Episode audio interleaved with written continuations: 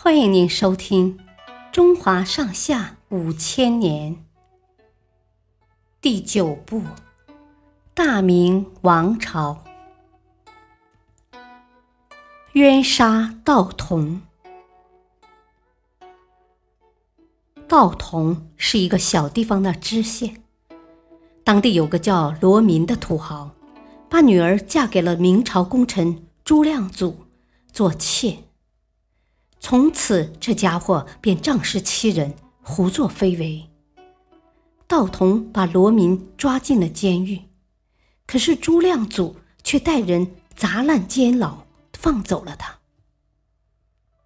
道童非常生气，就给明太祖写了一道奏折。朱亮祖这个人很狡猾，他明白，虽然道童现在只是个小知县，但将来。终会成为自己的心腹大患，于是他也上了一道奏折，反咬道童一口，说他为官傲慢无礼。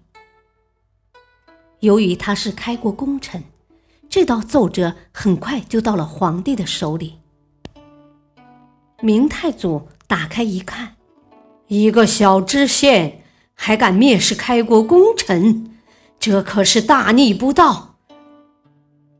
他当即下了一道诏令，杀无赦。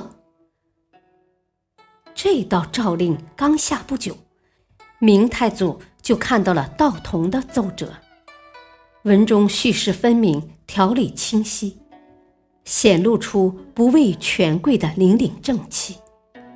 他越读越有道理，仔细一想，一个小知县如果没有证据，怎么敢告开国功臣？我还是弄明白了再做决定，可不要冤杀了好人呀！他赶紧又下了第二道诏令，赦免道童。可是狡猾凶残的朱亮祖拿到第一道诏令后，便将道童押赴刑场，杀害了这名刚正不阿的好官。刽子手的屠刀刚刚落下，第二道诏令也到了。只可惜道童已经含冤死去。明太祖后悔不已，更觉得朱亮祖这人阴险毒辣，不可久留。第二年，他便把这个坏家伙召回宫，用鞭子打死了。感谢收听，下期继续播讲第九部《大明王朝》，敬请收听，再会。